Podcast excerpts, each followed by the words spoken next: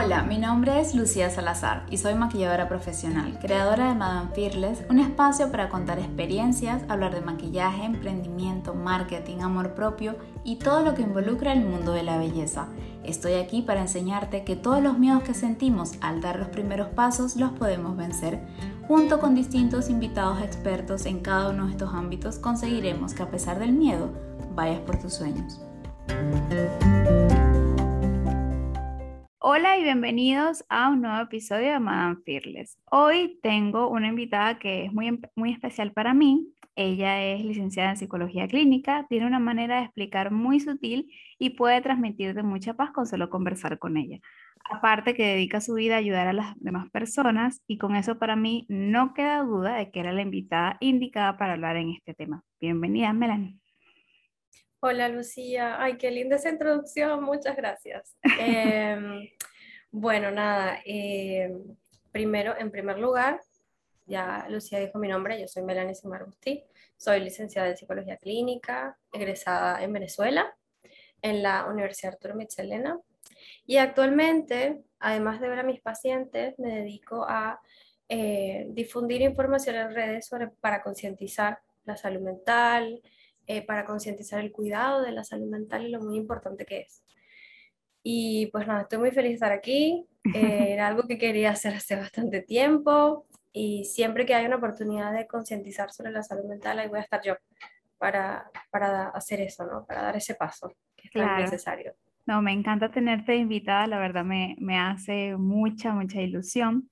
Hay algo que, bueno, vamos a empezar con el tema y es que quizás puede ser, aunque en estos momentos lo que estamos viviendo es que está bastante normalizado el ir al psicólogo, o sea, se escucha más de lo que anteriormente se escuchaba hablar de esto porque anteriormente no era así. De hecho, yo viví episodios de mi vida en los que si hubiese sabido lo que significaban ciertos términos como la ansiedad, la depresión, hubiese manejado las cosas de mejor manera. Tú en estos momentos, ¿cómo consideras que está este tema? O sea, para ti, la importancia que tiene acudir al psicólogo y los temas de salud mental. Quiero que me cuentes un poco de eso. Bueno, para mí ir al psicólogo tendría que ser un derecho, para empezar por allí, que es algo, un tema controversial del que no vamos a hablar, pero no es considerado como tal. Es considerado como un lujo porque em, yo, te diría que una cantidad muy importante de países esto no es cubierto por las obras sociales, los seguros, qué sé yo. Entonces no es considerado como un derecho de la salud. Incluso en algunos países eh, también es considerado una ciencia social y no es lo que es, es una ciencia de la salud. Y para mí es, debería ser eso, ¿no? Debería ser algo a lo que todos deberíamos tener acceso, debería ser algo a lo que deberíamos aprender desde estar en el colegio, desde estar en primaria, deberíamos conocer los nombres de nuestras emociones, deberíamos conocer las consecuencias de hacer ciertas cosas y de decir ciertas cosas a los demás también que afectan a su salud mental. Para mí es tan esencial como comer, como ducharnos, como ir al médico a revisarnos eh, anualmente, como ir al dentista, como respirar. Para mí ir al psicólogo debería ser algo que todos tuviéramos la oportunidad de hacer.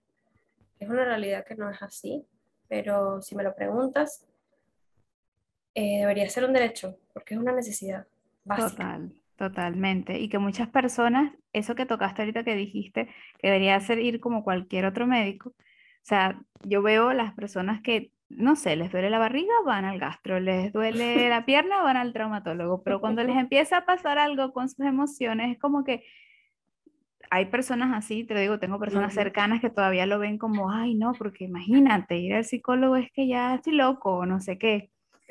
Y no, no tiene nada que ver y obviamente yo esto no es que lo sé desde siempre, obviamente uno puede llegar a tener tabús en ciertos momentos de su vida y no porque quiera tenerlo, sino porque desconoce el tema. O sea, desconoce de, de todo lo que tú estás mencionando, de cómo hay que manejar las situaciones. En estos momentos, ¿cuál sería como que la razón principal por la que las personas acuden a ti? Porque tú trabajas, eh, te dedicas en estos momentos a, ejercer la, la, psicología. ¿Qué sería eso que se acerca más las personas? Sí, yo ejerzo la psicología específicamente con adultos, cabe aclarar, no trabajo con niños ni adolescentes por tema de que no es mi área. Pero yo te diría, más allá de eso, que por lo que más acuden los adultos, los adultos jóvenes, que son los, los adultos comprendidos entre los 22 y los 35, 32 años por ahí, esos son los que acuden conmigo. Mayor que eso, no. Llegan es por ansiedad. Eh, y hay que hablar de qué es eso, ¿no? Porque es como que uno lo escucha y dice, ay, por Dios, ¿qué será eso? Por ansiedad y por algo que se llama heridas de la infancia, ¿ok? ¿Qué provoca ansiedad? Las heridas de la infancia provocan ansiedad. Y ya luego nos adentraremos un poco más en eso. Pero el tema es que la ansiedad eh, viene detonada por el entorno, ¿no? Exigencias muy pesadas que hay justo ahora sobre la población de adultos jóvenes ten un trabajo, ten una casa, cásate, vive, ten dinero, viaja, disfruta y toma agua, eh, haz ejercicio y duerme también. Es como, bueno, dale, está bien. Y obviamente eso genera un estado de alerta muy importante que es lo que, en un resumen muy chiquito, para empezar es la ansiedad, ¿no? Un estado de alerta, en este caso perpetuo, todo el rato, ¿no? Todo el día, toda la semana, todo el año. Yo te diría que ese es el motivo principal las exigencias del entorno sobre la población de adultos jóvenes ahorita es una cosa impresionante. Sí, tenemos demasiada presión. Yo cuando entendí, ahora que dices esto del estado de alerta, cuando yo entendí que era la, la ansiedad, que no sabía que se llamaba ansiedad, me dijeron que era como si tú ibas por un callejón y tú veías a alguien que te iba a robar y te asustabas. Ajá. Entonces, esa sensación que te quedaba era, bueno, era lo que te estaba pasando, pero sin necesidad de que hubiera nadie robándote ni nada. Es Qué buena definición, bella, me encanta, sí. O sea, súper para que la entienda cualquier persona, porque es bastante complejo. Sí, no, es súper complejo y yo que lo he vivido cercano, eh, cuando desconoces tanto de esto, tienes tantas preguntas y cuando ya empiezas a averiguar o indagar en Internet, que, o sea, a veces buscar en Internet no es la mejor opción, pero cuando tú empiezas a hacer esto, te salen más dudas. Entonces, yo tengo una, una pregunta tipo, ¿qué sientes tú que es una razón de, mira, quizás hay personas que quizás han su vida normal, no tienen, no sufren de ansiedad o no sienten este tipo de emociones, o quizás sí, pero no lo, no le prestan tanta atención. Pero cuando alguien empieza a sentir algo diferente, ¿qué son esas cositas que tú dirías, mira, lo mejor es que acudas con, con un especialista? Bueno, yo creo que eh, primero sería importante como definir un poco qué es la ansiedad, ¿no? Antes de explicarte las señales de alerta, ¿no? Sí. La ansiedad es una emoción como cualquier otra. Ella es bonita, ella es buena, por favor, gente, vamos a dejar de satanizarla, que ella es útil, ella es necesaria, es sana, es parte de nuestro proceso evolutivo y es importante, ¿ok? ¿Qué hace la ansiedad? La ansiedad lo que hace es prepararnos para eventos futuros. ¿sí? Okay. Por ejemplo, cuando vas a ir a una entrevista de trabajo, es, es, saber que tienes que anticipar cosas porque viene un evento retador, amenazante o potencialmente peligroso. Ese tipo de cosas, ¿no? Una entrevista de trabajo es retadora, amenazante, porque te van a preguntar cosas sobre ti. Eh, por ejemplo, una cita con una persona que apenas vas conociendo, tipo la, la, viste en una app de citas y la vas a ver por primera vez. ¿Qué va a pensar esa persona? Me tengo que anticipar, me tengo que, no sé, si me gusta vestirme o maquillarme, lo voy a hacer, si no, pues no lo hago. Eh, emigrar. Emigrar es una situación potencialmente peligrosa. La persona que no sintió ansiedad cuando emigró, yo le diría que, que es el secreto a todos, porque Exacto. Entonces, eso principalmente es la ansiedad, ¿no? La capacidad de anticipar eventos. Y es importante porque imagínate que vas a ir a una entrevista de trabajo y no anticipas nada. Llegas sin preparación. Como cuando vas a dar un examen del colegio o de la universidad. La anticipación es importante. ¿Cuándo está el problema? Y cuando comienza a hacer algo patológico o lo que me gusta a mí llamarle un poco más, el nombre más amigable, desadaptativo, o sea, que no, no es funcional, no te, no te sirve, ¿viste? Claro. Cuando la comenzamos a sentir por todo o por nada. ¿Sí? Y el ejemplo que tú diste es demasiado bueno porque es muy sencillo de entender. Es como sientes que siempre va a pasar algo para lo que te tienes que estar preparando, para lo que tienes que estar anticipando cosas y no hay una amenaza tangible. Ojo que esto es muy importante porque la gente dice, no, entonces no me pasa nada, no es real. Ella va el síntoma psicológico es igual de real que el síntoma físico. Toda tu fisiología, tu cuerpo, tu corazón comienza a latir más rápido, la sangre se te comienza a ir para las extremidades, por eso yo digo que esto es algo muy evolutivo, que el cuerpo se comienza a preparar como para atacar a alguien porque algo va a pasar, ¿no? Claro. Entonces comenzamos a recibir todas estas señales fisiológicas y el tema es que nuestro cerebro no distingue entre la realidad y la fantasía de nuestros síntomas. No puede. O sea, lo sientes igualito. Igual, es idéntico. Entonces, ¿cuándo está el tema, no? El, el, el detalle. Cuando comienzas a experimentar esta, esta necesidad de anticipar algo. Te voy a poner un ejemplo que veo mucho en mis pacientes sin dar nombres ni hablar de un caso en particular, porque no puedo, Claro. por temas de ética. Em, pacientes que comienzan a ahorrar compulsivamente. O sea, una cosa impresionante que es como que dejan de salir, dejan de, de disfrutar, dejan de comprarse cosas para su casa, tipo un mueble o algo así, porque sienten que necesitan estar todo el tiempo guardando porque algo malo va a pasar, porque si me enfermo, porque si esto es muy común en los migrantes. En todos los adultos jóvenes pasa este tema, pero es muy común en los migrantes. Y si me enfermo, y si viene mi familia, y si mi familia necesita algo, y si esto, y si lo otro, y si me botan de la casa y me quedo sin arriendo, y si me quedo sin trabajo, porque como, ya va, pero ya va. Eh, no hay Entonces- descanso en ese momento. Exactamente. También puede ser un síntoma así de notorio, como puede ser algo tan chiquito como, bueno, chiquito, como por ejemplo ganas muy recurrentes de orinar. Es un síntoma de ansiedad y la gente no lo sabe. Tú estás en tu trabajo, qué sé yo, y tu cuerpo, como está en estado de alerta, todo comienza a trabajar más de lo que debería en esa situación en la que estás a salvo, que tu cuerpo no entiende que estás a salvo. Entonces vas a orinar a cada rato, orinas a cada rato, orinas a cada rato. Síntomas también como checar eh, conductas de chequeo, eh, las cerraduras. ¿Será que cerré la puerta? Me voy a devolver. La plancha. sabes que la cerraste la plancha. Por Dios, me pasa Sí. siempre. ¿Será que la desconecté? Y vas a la mitad de la calle a agarrar el colectivo y te devuelves porque dices, yo será que la dejé desconectada y tú sabes que la desconectaste, pero sientes la necesidad de devolverte Sí. porque sientes que algo malo va a pasar. Entonces yo te diría que siempre que identifiquemos este estado de alerta, es muy ambiguo, ¿viste? En todos los pacientes es muy distinto, pero lo importante, yo diría que lo más importante es entender que los síntomas de la ansiedad muchas veces no son notorios. Una persona puede estar hablando contigo y estar en este tema, ¿no? ¿Viste? Ujú. Y eso es ansiedad. Eh, para las personas que obviamente no nos ven, porque solo nos escuchan, es estar como eh, haciéndose daño en las manos, tocándose las manos, tocándose la- las callosidades de las manos, con mucha frecuencia y con mucha, mucha ímpetu. Esos son síntomas de ansiedad. Todo lo que te haga sentir en, en estado de alerta, como que algo va a pasar, como una anticipación muy innecesaria, es ansiedad patológica. Claro, y esto le puede pasar a cualquier persona. No, Sí. Y la ansiedad no tiene, bueno, tú estabas comentando de esto de las heridas de, de la infancia, creo que me mencionaste que se llama, Ujú, sí. pero sí, también puede sufrir de ansiedad alguien que ha tenido una vida normal, que no le ha pasado nada Sí, claro, por normal, supuesto. también puede pasarle eso. Sí, yo no he conocido a la primera persona que no tenga un trauma, pero vamos a suponer que esta persona existe. Y eh, ese es un tema para otro día, que es un trauma, porque la gente lo ve como algo que "Ah, a mí no me ha Claro. pasado nada horrible. Mm, bueno, pero este, sí, puede venir de allí, ¿no? Si vivimos en una, una infancia donde constantemente se nos critica, se nos juzga, se, se tienen expectativas muy altas de nosotros, cosas que...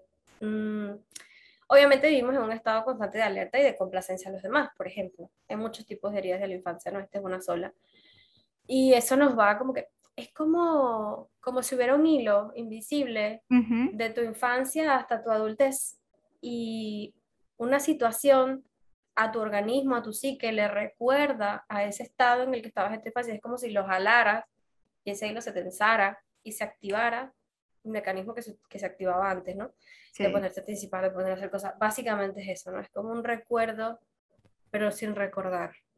No, Qué sé si fuerte. entender. No, no, yo te Sí. entiendo. Yo te lo pregunto porque, claro, yo me imagino una persona que, no sé, está bien en su trabajo, está bien con su pareja, está bien todo, y empieza a sentir esta ansiedad. Entonces, Sí. claro, es como que no se imagina que puede ser ansiedad porque esto no le, no le ha pasado nada, ¿sabes? No sé, supongo que te has tocado con, te has topado con ese tipo de persona. Sí. Pero, o sea, yo lo que quiero transmitir es que aunque quizás todo esté bien en tu vida, puede ser que no te sientas tan bien. Y allí también es importante buscar ayuda. Sí, sí, hay muchos motivos por los que la ansiedad eh, desactativa va a aparecer. No tienes que ser una persona con un trauma mayor o trastorno de estrés postraumático o estrés postraumático para experimentar ansiedad.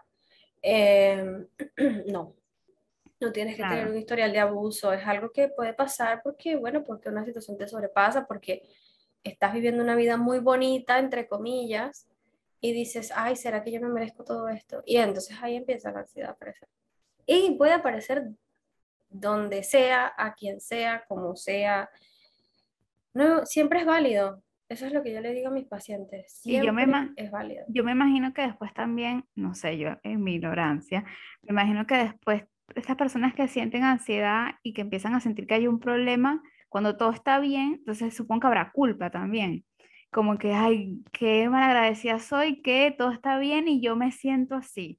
Oh, por Dios, sí. Sí, me imagino, no sé, me imagino ya en mi cabeza que debe pasar. Dijiste el diálogo de como 10 de mis pacientes, que no puede ser que yo estoy en, este, en esta vida tan bonita y me siento así. Yo, bueno, pero que tus sentimientos no son un ataque personal a tu vida y a tus seres queridos, ese tipo. Claro, es que somos humanos y sentimos cosas y eso es todo, no, no por desagradecimiento ni nada parecido. Lo menciono porque siento que quizás alguien se puede sentir así y que entienda que no es que estás inconforme con tu vida o lo que sea, es que te está pasando algo y alguien te puede ayudar. Yo veo eso tan mágico, o sea que yo tengo un problema y puedo acudir a alguien que me va a ayudar, no me lo va a resolver, porque no me va a resolver lo que sea, pero me va a ayudar, me va a ayudar, me va a dar las herramientas, me va a aconsejar. Yo veo que eso es tan importante, o sea, entiendo que hay personas que todavía sientan tabú con esto, pero hay que darse la oportunidad, sin duda. Yo, por ejemplo, eh, soy una persona muy ansiosa. No sé si uso el término correcto, pero eh, yo se los comento porque a mí, yo siempre lo hablo en mi Instagram y yo, algo que tengo con Madame Fearless es que yo soy totalmente transparente. Yo lidio con esto, yo a mí me da ansiedad montarme en el metro, o sea, soy una persona que, que siempre siente que algo malo va a pasar y que cuando pasa algo y de repente no hice algo bien, me quedo pensando en eso por días, por días, por días, por días.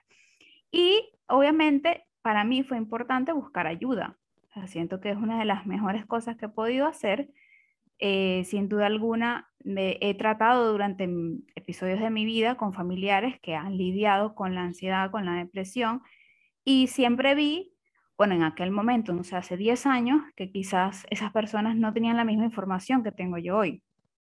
Que era muy común en Venezuela decir, ay, no sé, tengo como nervios, no sé si has escuchado ese término que la gente dice. Sí, sí, sí, sí, Y yo crecí con eso en mi cabeza, ¿sabes? Pensando que era, bueno, es algo normal, a la gente le pasa y, y no se busca solución y se queda así.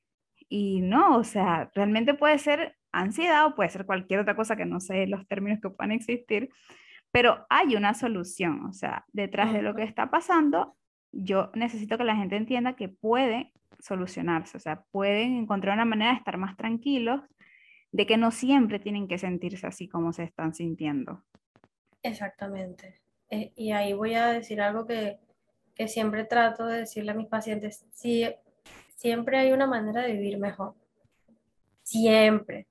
Y esto no es para que la gente se latigue y diga, ay, estoy teniendo una vida horrible cuando podría estar, estar viviendo mejor. Mm, no, es simplemente entender que ese síntoma que tienes allí no eres tú. Ese síntoma que tienes allí es el producto de una cantidad de cosas de tu entorno, de tu historia de vida, de, de las expectativas que tienes de tu vida. Ojo con eso, que también pueden generar mucha ansiedad. Y ahora que dices lo de que te da ansiedad montarte en el tren, creo que fue en el tren que dijiste. Sí, en el metro, sí. En el metro, no eres la única. No eres la única, a mí me pasa. A mí me pasa y no me da vergüenza admitirlo delante de nadie. Hace unos años me habría dado mucha pena. Y justo en este momento de mi vida estoy lidiando con eso, ¿no? Con salir sola a la calle, hacer mis cosas, por temas de pandemia y por otros temas. Es como que siento que algo me va a pasar. Y, sí. y sí, algo me puede pasar, es verdad, Pero no por Pero eso tengo uno que en su cabeza ir. tiene como la certeza, o sea, es como que tú estás segura, o sea, yo no voy a llegar, o sea, no hay exactamente. manera que yo llegue. Pero sí, qué, qué bonito que nos compartas eso, que es tan personal, me, me gusta porque como todos, los psicólogos pues también son humanos, también Obvio. sienten y también les pasan cosas. Tú también me imagino, no sé si esta pregunta es muy personal, pero tú también vas a terapia, o sea, obvio, ¿sí? obvio. Si no, no podría atender a mis pacientes. Voy a terapia todas las semanas religiosamente. Eh, cool, a terapia y a supervisión. Yo tengo una psicóloga con una psicoterapeuta con mucha más experiencia que yo que me acompaña en mi proceso. qué bien. Y es importante eso, ¿no? Es lo mismo, el mismo mensaje que se le da a las personas eh, que, que están ahí escuchándonos y que sienten estas cosas, que te- a ti que te pones a, a- a- a imaginarte mil, mil escenarios de lo que puede pasar en un día, o a ti que te da miedo emprender algo nuevo, o a ti que te da miedo decirle a esa persona lo que sientes porque sientes que te va a dejar y se va a ir, o a ti que te da miedo quedarte sin trabajo, o todas esas cosas y mucho más. O a ti que te da miedo algo tan sencillo como salir de tu casa. Te digo que puedes vivir de una manera más tranquila. Puedes aprender a vivir con estos síntomas y llevarlos y aprender a conocerlos. Porque la ansiedad no va a desaparecer nunca. Entonces hay que aprender a vivir con ella.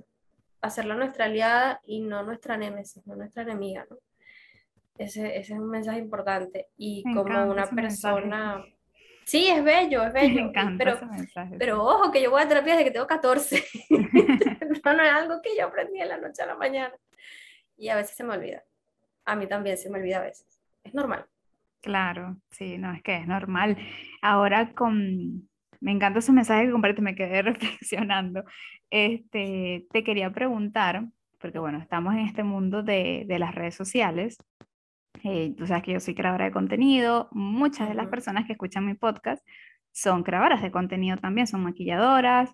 eh, es la mayoría de las personas que escuchan mi, mi podcast. Y eh, yo sé, sé que tú creas contenido. Normalmente, o sea, que, que no sé, el- las redes sociales afectan a las personas. O sea, ¿esto es una realidad o es que es algo que nos dicen y ya? Obviamente que es una realidad. Sí, sí, por supuesto. Porque las redes sociales son sociales. O sea, eh, es tan sencillo como eso. Si yo voy a socializar con un grupo de gente, tengo una expectativa. Y esa expectativa me puede generar a mí ansiedad. Ahora, ¿qué pasa con un creador, creador de, creadora de contenido, no? Que hay una expectativa de a los demás les gustará lo que estoy haciendo. ¿Será que voy a tener éxito? ¿Será que voy a cumplir las metas que tengo? Y si no las cumplo, ¿qué pasa? Dejé mi trabajo para postear y ahora qué voy a hacer? Entonces, es como que, y se los digo porque yo viví esto. Yo tuve que dejar mi trabajo por la pandemia. No lo dejé, me echaron, mentira, pero el punto es que no tenía trabajo y me puse a postear y dije, lo voy a hacer a ver qué sale. Pero en el Claro. proceso fue muy difícil la expectativa. ¿Será que me llegan pacientes? ¿Será que no? Eh, ¿será que a la gente le gusta? ¿Será que le dan like porque solamente me conocen y me quieren? ¿O será que de verdad lo que estoy haciendo está bien y bueno, ¿no? A la gente le interesa. Y, y esa expectativa de que la gente te va a ver, de que la gente va a evaluar, me gusta o no me gusta, de que te pueden comentar, decirte cosas feas, hirientes, da Sí. mucho miedo y genera mucha ansiedad, ¿ok? No es fácil. Me acuerdo de mi mamá en este momento porque ella siempre me dice que pararse frente a una cámara y grabar videos para las redes sociales es de valientes, porque a veces da vergüenza. Y entonces después te consigues a la gente en la calle y te dice, ay, yo te vi un video y uno, ay, por Dios, ¿me viste? ¿En serio? Sí. Bueno, entonces sí. Y los Además, familiares, que después los familiares te ven también y que total. empezaste a hacer contenido. Y tú- pues yo, por ejemplo, que soy una persona que no habla. O sea, yo en persona soy súper tímida, ya no tanto, creo que el podcast y crear contenido me ha ayudado mucho con eso, a soltarme. Pero normalmente los que estuvieron conmigo en el colegio, en la universidad, yo lloraba y me salía para no exponer. O sea, odiaba las exposiciones, hablar en público. Y ahora estoy creando contenido y hablando con un montón de gente que ni siquiera me conoce o que son desconocidos. Y es como que me parece súper fuerte, pero cuando me tropiezo, o sea, me tropiezo, no, me, me topo con alguien que me conoce y empieza a decirme cosas tipo, ay, ahora haces contenido, ¿y cómo hablas? Y entonces, claro, yo ahí me cohibo y al siguiente día cuando me toca hacer mis historias, que quiero contar algo, estoy como que, ay, pero ¿y si esa persona lo ve? O sea, ya empieza como esas inseguridades y esos miedos otra vez allí. Sí, y volvemos a eso, ¿no? A la situación de riesgo, entre comillas, la situación amenazante, que es que va a pensar el otro de mí, que esto ya está más hacia lo que es la ansiedad social, ¿sí? La ansiedad por las interacciones sociales. Eh, no es eh, trastorno de ansiedad social ni nada por el estilo, gente, por favor no se autodiagnostiquen, estoy queriendo decir que hay un tipo de ansiedad en particular que se ve evidenciada ante la interacción social, listo. Ojo, esto no es para diagnosticar a nadie, Em, pero sí, sí. Y las redes sociales, estoy diciendo mucho la palabra social, pero bueno, tienen esa, esa característica. Em, además de que es un, es un mundo, te diría yo, un universo muy, muy cambiante. O sea, todo el tiempo sale algo nuevo, todo el tiempo hay una herramienta nueva. Yo no sé cuántos tipos de formatos tiene Instagram ahorita, si te soy sincera. Yo estoy en un break de redes porque estoy como ya va, vamos a asimilar lo que está pasando. Claro. Y eso también te genera esa, como de siempre estar al día, siempre estar en, en tendencia, siempre estar en... Y eso genera ansiedad, ¿ok? Eso puede detonarnos ansiedad, de sentir que todo el tiempo tenemos que estar en el momento, con lo nuevo, con lo más actual, porque si no la gente se aburre y nos desecha. Eso es un detonante de ansiedad muy importante y puede ser eh, el inicio de síntomas para algunas personas hay que tener mucho cuidado con las redes. Y es siempre es como buscando aprobación, siempre estamos buscando aprobación en las redes, o sea, aunque no quieras, aunque tú digas, voy a compartir solo lo que me gusta, siempre uno está esperando, ay, ¿será que a alguien le va a gustar? ¿Será que alguien lo va a compartir, lo va a guardar? Ahora, yo sé que esto puede ser, eh, yo sé que normalmente no pueden dar consejos como muy generales, pero si tienes algo que nos puedas compartir para las personas que creamos contenido, que estamos en redes sociales, ¿Algún consejo para cuidar la salud mental? Sí, hay varios, hay varios. Cuéntame. Esto los voy a decir no como psicóloga, sino como creadora de contenido que de casualidad conoce cosas de psicología. Okay. Em, lo primero es que los haters van a llegar. Ok. A mí ya me ha llegado, me han llegado y es, es como, uno dice, no, ¿por qué me va a afectar? No, sí te va a afectar y, y, y va a afectar tu autoestima probablemente y es normal porque eres un ser humano. Em, no contestes. Nunca lo hagas. No contestes, le estás dando a esa persona lo que viene a buscar. Tu inestabilidad, o sea, obviamente tú te puedes desestabilizar. Todo el mundo se puede desestabilizar. Pero esa persona lo que está buscando es eso, ¿no? La provocación, eh, la inestabilidad del otro.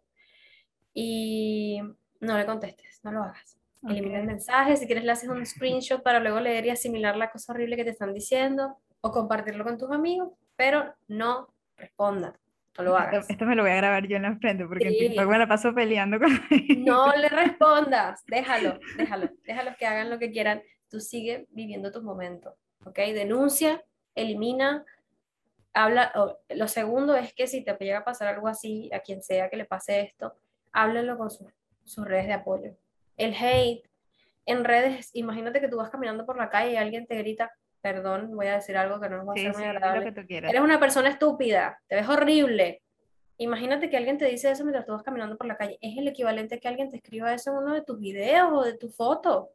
O sea, es tu contenido que tú hiciste, que viene de tu, de tu creación, de, que viene de ti. Están agrediendo directamente una parte de quién eres.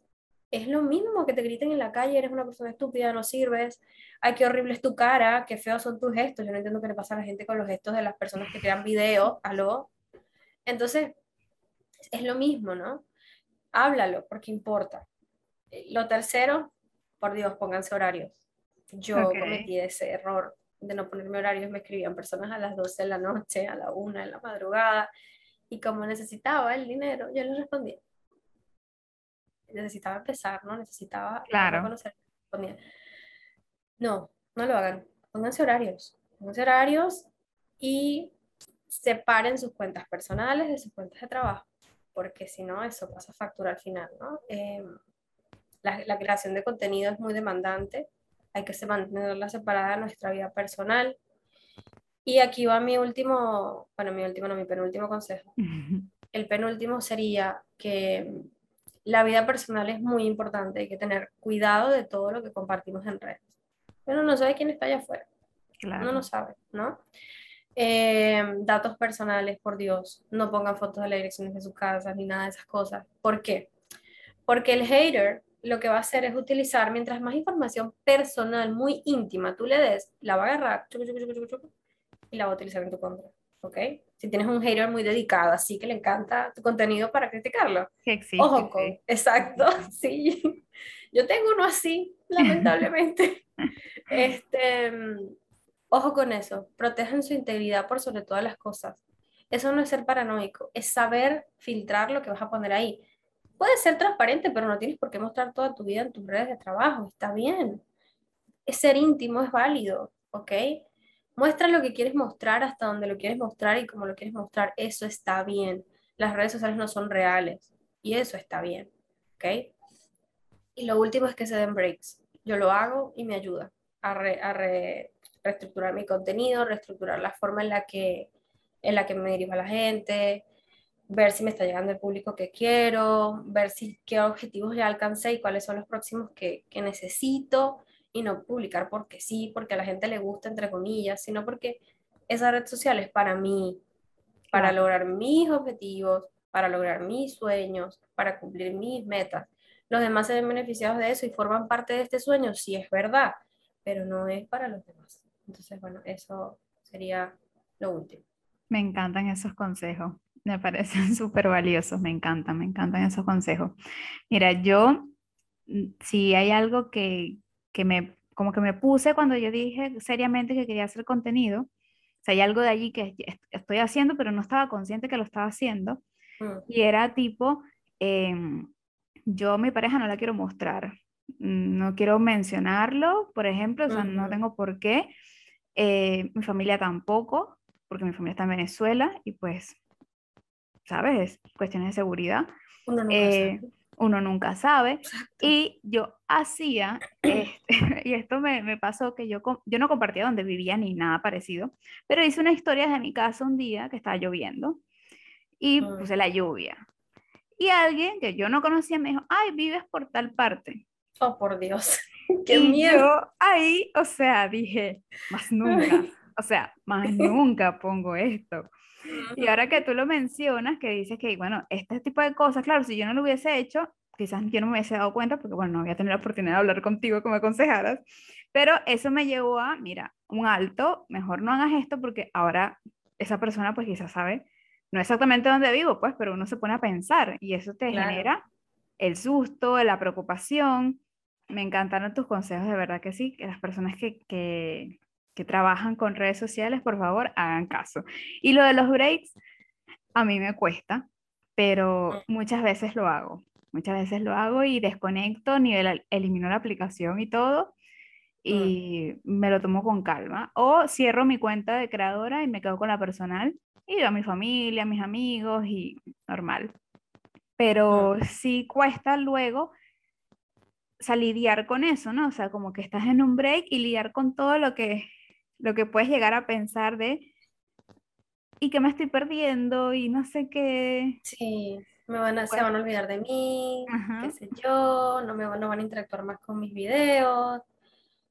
Bueno, pero eres un ser humano igual. Y claro, hay que darse su tiempo. Exactamente.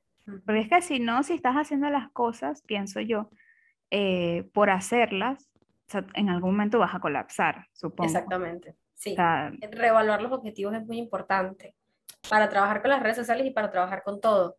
Como parar y decir, ya va, ¿a dónde quería llegar hasta aquí? Bueno, ya llegué, ¿ahora qué quiero? Eso es importante, es necesario, porque si no caemos en esto de ir automático, automático, automático, automático, y ahí sí se te va a ir la gente y te va a dejar de seguir, porque se van a aburrir de lo que estás haciendo. Claro. Obviamente. Pero eh, el, el, objetivo igual es el, el, propio bienestar, ¿no? Y con esto de la dirección de la ventana y toda la cosa, no, no, es, no quiero que se entienda como que si nos atacan o nos hacen algo o un hater nos persigue es nuestra culpa porque montemos una cosa. No. claro. No. La realidad es que nadie tendría por qué eh, perseguirte o amenazarte o hostigarte porque tú montes algo de la ciudad que vives, de la urbanización, el barrio, el lugar en el que vives. Eso no tendría que pasar, ¿ok? E igualmente, la realidad con las redes sociales es que no sabemos quién nos está viendo y podemos tomar medidas preventivas. Pero si en algún momento o a alguien que nos está escuchando le ha pasado algo así, no fue tu responsabilidad. Claro, no fue o sea, tipo, tampoco, ¿no? Pero sí, es delicado eso porque vamos a llevarlo a lo mismo como lo llevé de alguien que te grita en la calle. Uno va conociendo a alguien, uno le dice, no, mira, que esta es mi dirección. Claro. nadie hace eso. Nada que no harías en la vida real, en la interacción física, lo hagas en las redes sociales, porque es exactamente lo mismo. Claro. O sea, eso, ¿no? Equipara lo que es igual, son personas, tú eres una persona, es lo mismo. Y yo siento que es súper importante, bueno, a mí me parece, porque sé que hay personas que en redes sociales tienen personajes. Sí. Yo cada quien tiene su manera, su manera de, de, hacer marketing y todo lo que quieran, pero, o sea, sí, yo siento que la gente tiene que estar consciente que si tú haces esto siempre, o sea, en algún momento puede llegar a tú cansarte. Entonces, como que no lo hagas como por hacerlo y ya, o voy a hablar y fingir algo que no soy en redes sociales solamente porque sí, nadie se va a dar cuenta, porque tú te estás dando cuenta, o sea, tú sabes que no eres así. Y a la larga esas cosas se van a sumar y obviamente te pueden, o sea, puede repercutir de alguna manera. Entonces, mientras más reales sean, más transparentes sean, hasta los límites de privacidad, como estamos hablando, este, yo siento que va a ser lo más sano. De aparte, si queremos consumir como que redes sociales que, que no sean, voy a utilizar esta palabra, pero bueno, tóxicas, nosotros tenemos que transmitir eso mismo. O sea, si tú quieres ver algo agradable a personas reales, nos solemos quejar mucho de que no hay personas reales en redes sociales, pero también nosotros como que pasamos un filtro antes de hacer las cosas. Sí, Sí, muchos creadores de contenido pecamos de, de, de digamos, de, de, tratar de esconder cosas con mucha fuerza. Por ejemplo, a mí me pasaba al principio, yo tengo muchos errores de tipeo. Ok. Cualquier persona que me conozca sabe que yo tipeo cualquier cosa. Y, y antes a mí me daba tanta vergüenza que yo revisaba la ansiedad de que alguien me corrigiera eh, algo, ¿no? De que aquí nuevamente volvemos con lo de la amenaza para mí era una amenaza que alguien me corrigiera, me daba vergüenza que alguien me corrigiera por, porque yo tenía errores de tipeo, o sea, no es que yo sea descuidada, sino que tengo errores de tipeo y a veces no me doy cuenta. Y yo revisaba hasta 5, 6, 7, 8 veces mis textos de una historia antes de subirlos. Y luego me di cuenta que soy una persona, me puedo equivocar. Entonces, poco a poco, cuando veía los errores, decía, los voy a dejar ahí. Los voy a dejar ahí y no me voy a disculpar con nadie porque eso es algo que pasa. Claro. Entonces, sí, ¿no? Si hay un error en un video, o no un error, si no salió exactamente como lo esperaba, pues lo ponen en el blooper y ya. Pero hay que tomárselo con tranquilidad en ese sentido, con toda la tranquilidad que se pueda, porque estamos en el escrutinio constante cuando estamos en redes. Todo el mundo puede opinar si le gusta o no le gusta, literal el botón de me gusta, ¿qué es eso? Ahí, entonces, sí, las redes sociales están para que las personas puedan hablar y opinar de lo que subimos allí y es por esa razón que hay que cuidar mucho el propósito, ¿no? Claro, totalmente. Y yo siento que es tanto para nosotros como para los demás. Sí. Porque a mí me pasa que a mí, a mí particularmente a Lucía, no le gusta consumir el tipo de contenido que la gente siempre es perfecta y está bien. A mí tampoco. A mí, a mí particularmente, porque yo no me identifico, o sea, yo tengo días buenos en donde estoy feliz, estoy contenta, pero hay días en los que yo no estoy así, o sea, hay días en los que yo me levanto y no me quiero parar de la cama, o sea, es la realidad, o me, o me replanteo, ¿será que estoy haciendo lo que quiero hacer? Todas esas cosas, entonces ver a alguien siempre perfecto, no sé qué, puede hacer que las personas se lleguen a sentir un poco mal, y no sé como que de qué parte es la responsabilidad, si tuya como espectador o el que está hablando en las historias, pero siento que se puede tener cuidado con lo que se dice y también con lo que estás consumiendo. Si no te hace bien, no lo tienes que consumir. Sí, por supuesto. Y ese es uno de los consejos más importantes, cuidar las cuentas que consumimos. Hay cuentas con contenido muy violento para nuestra salud emocional y psicológica. hay cuentas que generan expectativas muy altas sobre nuestra, nuestra, nuestro estilo de vida, nuestra apariencia física, por Dios, sobre muchas cosas. Y, y sí, hay que, bueno, te gusta consumir una cuenta que monta, no sé, eh, cuerpos hegemónicos, por ponerte un ejemplo. Eh, chévere, perfecto, no hay ningún problema. Y también puedes consumir otras cosas, ¿no? Que, sea, que sean más, más en sintonía con tu día a día. Es como hacer un balance, ¿no? No, no hay que satanizar, seguir ciertas cuentas o no. A mí personalmente tampoco me gusta, pero, exacto, pero eh, es importante entender que lo que estás viendo allí es como la, la décima parte de lo que es realmente esa persona Claro, que está subiendo. No es, no es nada, no la conoces. Y porque no la conoces no hay que juzgarla con tanta dureza, pero claro. tampoco permitas que lo hagan contigo, porque no está bien. Perfecto, me encantó eso. Ahora, eh, Melanie, yo estoy aquí tratando de sacarte toda la información posible. Perfecto, Este, adelante. sabes que, bueno, yo particularmente estoy en modo emprender. Ujú, eh, y bueno, la mayoría de las maquilladoras suelen ser así, o las personas que crean contenidos, muchos son emprendedores o muchos muestran su trabajo de alguna manera. Y bueno, a mí me genera mucha ansiedad, ¿no? Y sé que a muchas personas este tema de, de lo desconocido, de lo que pueda pasar, genera mucho, mucho miedo.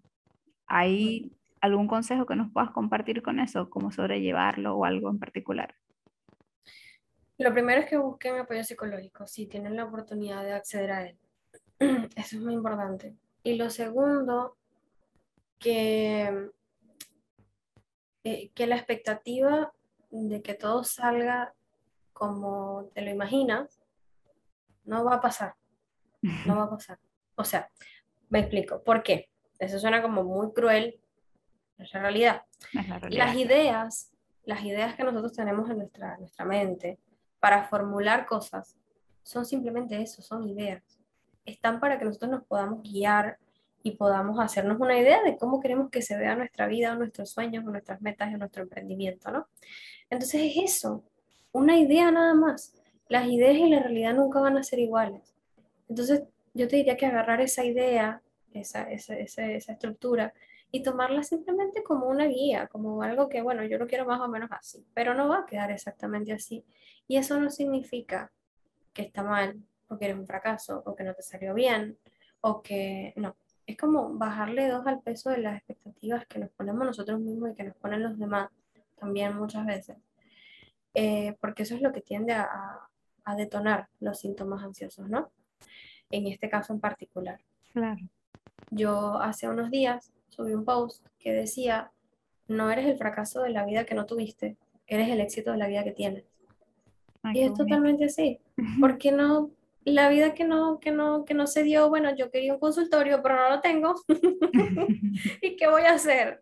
No Claro, soy un fracaso por eso. O sea, Es, es un éxito que hoy en día tengo tanta cantidad de pacientes y tengo un espacio para trabajar que yo misma creé y es lo que tengo ahora y soy ese éxito de ahora, de hoy, de esta versión de mí misma. Y lo demás, bueno, como no existe, no puedo ser un fracaso por algo que no existe. claro. Básicamente, mi, mi recomendación, ¿no? Qué bien, me encantó.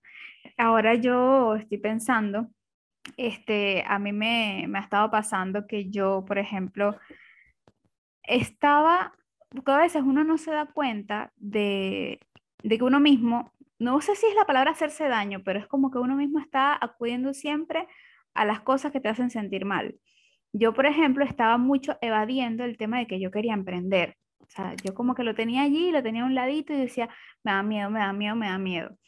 ¿Y qué era lo que estaba haciendo? Estaba acudiendo a trabajos, porque este año, bueno, yo te conté que este año a nivel laboral ha sido una pesadilla. Yo he tenido como cinco trabajos este año y te lo juro que todos han sido horribles. Nivel que, o sea, un día yendo al trabajo en un autobús me dio un ataque. Yo digo que eso es un ataque de pánico, pero bueno, Mm, llorar, o sea, a nivel con los desconocidos ahí, ¿qué, qué pasa? No sé qué, yo no me podía controlar, o sea, yo no podía ni hablar, porque no quería ir a ese lugar.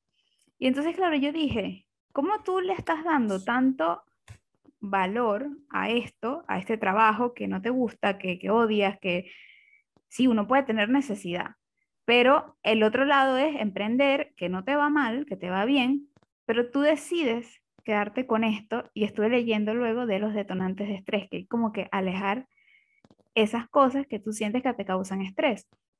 Bueno, yo, no, yo aquí hablando como si yo manejara terminología. Está bien, está bien. Se llaman así detonantes, totalmente. Pero sí. bueno, en ese momento, desde que yo decidí, mira, yo dejo estos trabajos porque no me está funcionando y tampoco era que me estaba dando de la estabilidad que yo quería, pensaba yo en mi cabeza que el quedarme con, con, el emprendimiento me iba a hacer sentir más ansiosa, o sea, me iba a hacer sentir con más miedo. Y no, o sea, al final nunca había estado tan tranquila, o sea, nunca me había sentido tan contenta. Y es, o sea, es como que uno mismo se pone esas trabas, o sea, uno mismo decide, no, yo no sé si uno es que lo decide, o sea, no, no sé si estoy diciendo locuras o qué, pero, o sea, no sé si mi mensaje está claro tú tienes varias opciones en la vida, o sea, como caminos que seguir, porque siempre acudimos al que nos va a hacer sentir peor? No sé si, si me explico, ¿sabes? Sí, te entiendo. Eso tiene mucho que ver con el, eh, la historia de vida de cada quien. Claro. Es como, pueden ser muchas cosas. Puede ser miedo al fracaso, puede ser miedo al éxito, puede ser sentir que no estás mereciendo eso que quieres. No me lo merezco no me merezco esto, entonces ni siquiera lo voy a intentar porque yo no me lo merezco. Puede ser eh, miedo a la responsabilidad, que conlleva hacer algo por tu cuenta tú solo, o sea, tipo, es una responsabilidad grande. Claro. Y también tiene mucho que ver con lo que hablábamos antes de las expectativas sociales, ¿ok? De tienes que tener un trabajo estable, que tengas seguro social, que tengas este, beneficios, porque si no, no es un trabajo real. Ese término me estresa de una manera que no te imaginas. Y hay que entender que no existe tal cosa como un trabajo irreal y un trabajo real. O sea, es un trabajo y ya está. Sí. Entonces, sí, yo no puedo hablar por todo el mundo porque eh, yo soy consciente de mis privilegios sociales y entiendo que cada quien vive una realidad diferente y que una persona de repente tiene que ir a trabajar porque tiene que ir a trabajar un trabajo horrible que odia. Pero yo lo que diría es que em, cuando es esta situación de que nos damos cuenta de que nos estamos yendo siempre hacia un camino que nos hace daño, que nos hace daño, que nos hace daño, busquen ayuda, porque hay algo allí que está haciendo mucho ruido, que no te está dejando escuchar lo que realmente quieres hacer. Estoy segura que mucha gente que emprende le puede pasar eso. O sea, como que se mete en la cabeza que lo único que le va a funcionar es el trabajo de 9 a 5 y que su emprendimiento no lo es lo suficiente válido o no es ese trabajo de verdad que se tiene que buscar. Así que si en algún momento pues sienten ese tipo de cosas, ya saben que tienen que acudir con alguien, que no es que su emprendimiento no lo vale, es que necesitan esas herramientas.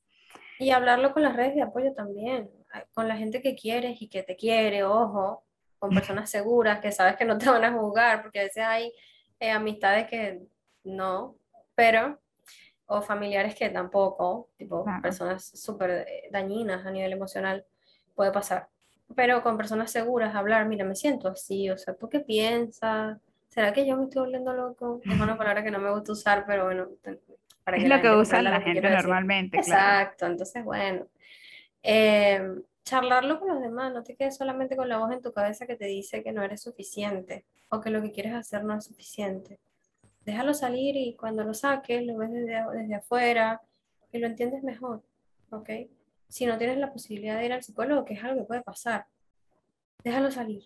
Así sea con un papelito o con una persona que quieres y que te quiere, pero déjalo salir, porque allá adentro se ve muy real, hay que sacarlo.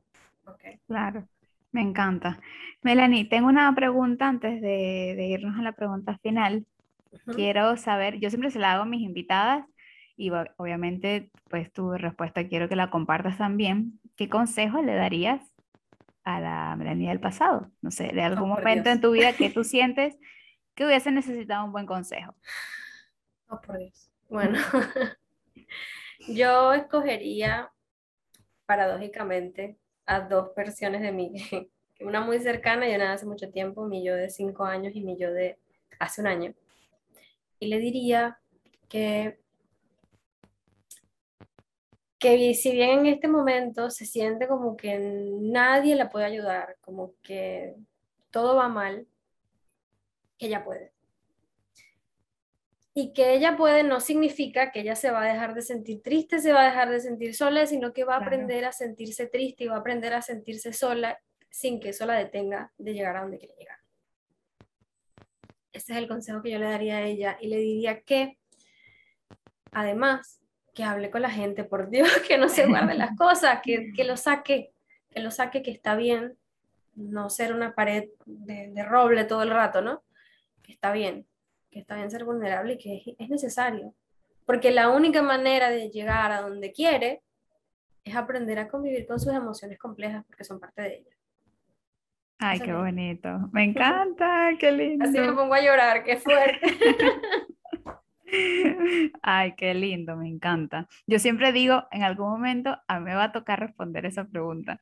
Porque claro, yo la hago, ¿no? Yo siempre la hago a mis invitadas, pero yo nunca la he respondido y digo, no estoy preparada.